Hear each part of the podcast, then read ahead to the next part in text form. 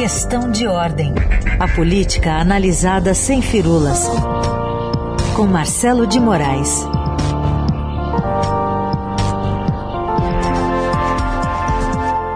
Oi, Marcelo, bom dia. Bom dia, Heisen, bom dia para todo mundo. Aqui em Brasília tá 12 graus, tá? Não posso nem falar que tá muito quente aqui não. Acabei de olhar a temperatura, tá, tá meio parecido com o limão, viu, Heisen? Ah, então tá bom, tá, tá confortável aí. Tá confortável. Bom, vamos falar aqui, começar falando do presidente Bolsonaro, que ele está sendo pressionado pela base. Dá para traduzir o, o, que ele falou ontem lá na TV Brasil de que não vai. Eh, ele falou, ele falou que essa cifra não será sancionada. Significa o quê? Que vai vetar? Significa que ele está precisando vetar, viu, Heisen? Porque a, a, a pressão está grande. Agora, quando fala cifra, para quem só para situar, estamos falando do fundão eleitoral, que é, essa, é uma crise sazonal. Todo ano o Congresso vai lá na LDO e coloca esse jabuti de botar mais dinheiro para bancar a campanha dos políticos. Claro que isso causa um desgaste muito grande, a, a opinião pública não aceita é, é, que você coloque, deixe de ter prioridade, dinheiro para outras prioridades é, ainda mais num momento de, de pandemia, no momento que a economia está combalida, no momento que a saúde está é, sendo maltratada, você colocar 5,7 bilhões para financiar a campanha eleitoral dos nossos queridos políticos. Só que o problema é o seguinte, quando você aprovou a mudança do financiamento público, o, o privado para o financiamento público, foi colocada essa regra no jogo, alguém vai bancar e quem banca é a gente.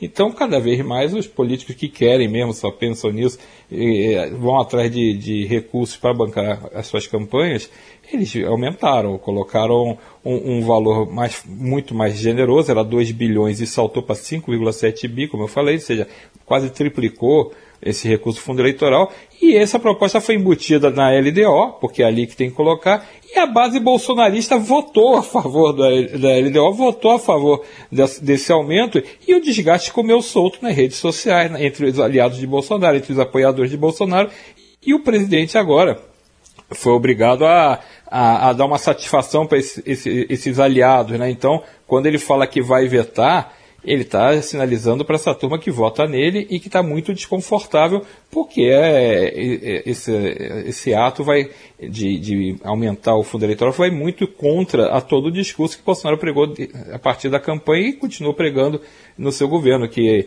a nova política era diferente, que não ia ter mais essas farras, não ia ter mais essa gastança à toa, não ia ter corrupção, tudo aquilo que é um discurso que vai se desconstruindo a cada momento no, no governo de Bolsonaro. Então ele ainda está muito pressionado, com cheio de desgaste para administrar em várias frentes. Ele tem desde a economia até a pandemia, ele tem passa por um monte de, de problemas.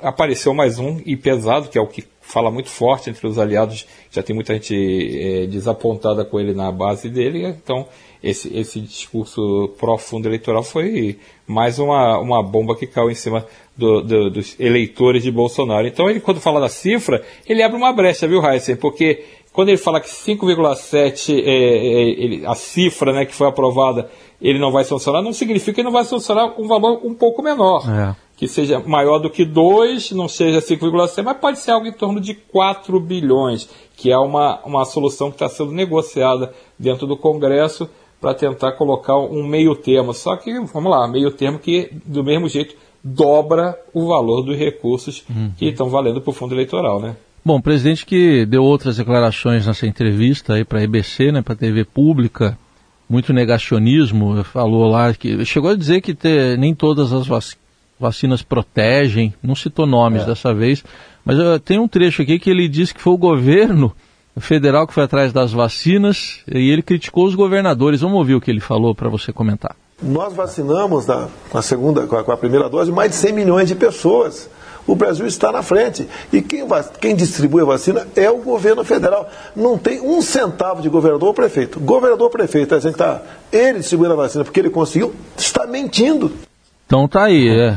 Então os governadores não fizeram nada pela vacina na, nessa é, é. pós-verdade, digamos assim, do presidente. É, a narrativa de sempre, que ele tenta inverter é, todos os, os, obstáculos que o governo federal colocou para a vacinação. A gente está mais do que claro, mais do que provado. O presidente ele fez esse cavalo de pau no discurso dele para tentar é, é, ganhar algum apoio, tentar reverter o desgaste, mas ele foi o tempo inteiro contra as vacinas. Ele, inclusive, as negociações para a compra da Pfizer não foram fechadas por conta dessa é, atitude do presidente. E o que é pior, além da gente achar que era só um negacionismo, agora existem evidências que pode não ter sido apenas um negacionismo, foi também talvez um, um, um parte de um sistema de negociações é, para compra de vacina que passam bem longe da, da, da questão republicana. Ou seja, tem é, investigação de corrupção sobre essas negociações. Então, é, o presidente pode apresentar a narrativa, é o jogo político que ele faz, essa entrevista, que eu não sei nem se dá para chamar de entrevista, porque na verdade ele falava, é, é, é era uma, uma, fala muito combinada ali, e a, a emissora oficial, né, a EBC, é.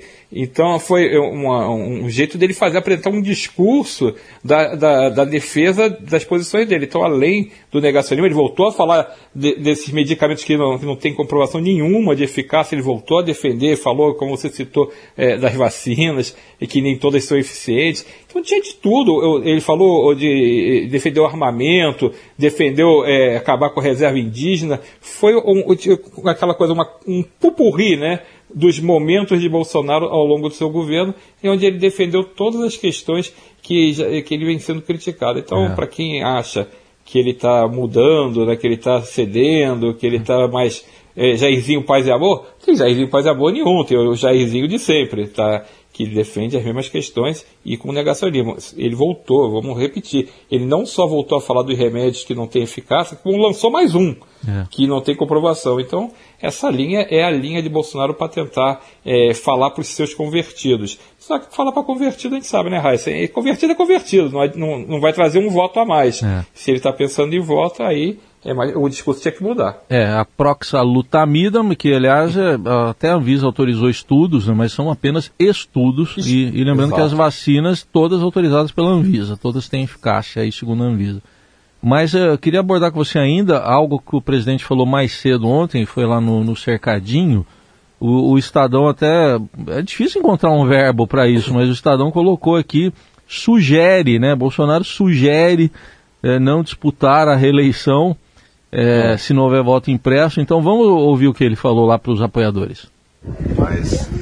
O senhor está desanimado? Não, estou sem, paciência. O senhor está bem de saúde? Estou. Eu não acredito mais que passe na Câmara o voto impresso, tá? Não passa. Faz o possível. De novo? Vamos ver como é que fica. Então ele alguém perguntou uma apoiadora se ele estava desanimado, né? Então ele chegou a falar que se eu disputar a eleição, quer dizer, se eu disputar, como assim se eu disputar? É. Exatamente. Aí você vê que ele fala, alguém pergunta se ele está desanimado, ele fala, eu, eu acho que eu, deu para entender que alguém falando, não sei se é ele, fala que está sem paciência. Isso, e, é. aí, e, e, aí ele vem é, se eu disputar. É que às vezes a gente tem que entender uma coisa, o problema é que você às vezes quer ser candidato, mas não consegue ser candidato. É claro que o Bolsonaro só pensa na reeleição, mas será que ele consegue chegar é, inteiro na eleição? Será que o desgaste político dele não vai ser tão grande que a candidatura é, acabe se inviabilizando? É essa realidade, eu tenho conversado com muita gente no Planalto, existe um temor realmente que Bolsonaro comece a se inviabilizar, porque a distância nas pesquisas para Lula está muito grande. E não só essa distância, isso é um fator que já seria suficiente para o presidente se preocupar bastante. Ele se preocupa bastante, tanto que não, ontem também, nessa entrevista, ele voltou a bater na esquerda, voltou a bater no PT, bater no governo, nos governos da, tanto de Lula quanto de Dilma, porque é um adversário é, frontal, né? Porque é quem está na frente nas pesquisas. Mas hoje o que mais preocupa o Planalto é o desgaste político dele. Tem uma rejeição que supera 50%. E, e, e em algumas pesquisas ela está em 59%, em outras tá até, passa até de 60%. E esse fator da rejeição inviabiliza a candidatura. Vamos lembrar que uma das preocupações dentro do Planalto com que eu conversei é que ele acabe repetindo, guardadas as proporções, porque ele foi eleito pela ONU e Michel Temer foi vice-presidente eleito, mas era vice de Dilma Rousseff, que ele acabe repetindo o que aconteceu com Michel Temer, que foi atingido pelo escândalo da JBS, teve que responder a dois processos por impeachment dentro do Congresso, acabou não sendo impeachado, mas chegou na eleição sem qualquer condição de ser candidato e de eleger seu candidato, que era Henrique Meirelles. Henrique Meirelles não chegou a 2% na eleição. Então, o medo que, que se fala uh, no, no, Planalto é que essa, uh, uh, aconteça um processo parecido com o de Michel Temer, que ele não conseguiu queria ser candidato, mas não dava para ser candidato. E aí tentou fazer um candidato, também não deu para fazer um candidato. Então o risco deles, é, é que eles estão vendo, é que a situação fique tão ruim, e, tá, e falta ainda um ano e três meses para a eleição, mas que fique tão ruim que não dê mais para reverter. E aí vai ser aquele barata voo que Deus nos acuda, porque não existe qualquer plano B hoje. O plano A de Bolsonaro é Bolsonaro, o plano B de Bolsonaro é Bolsonaro, o plano C de Bolsonaro é Bolsonaro. O que ele, por isso é, chama atenção essa fala dele dizendo que talvez no dispute, pode ser aquela mistura de chororô com mistura de, de choque de realidade das pesquisas que estão realmente ruins para ele, mas é um sintoma de que é, o, bateu um desgaste uhum. grande e ele começou a acusar esse golpe.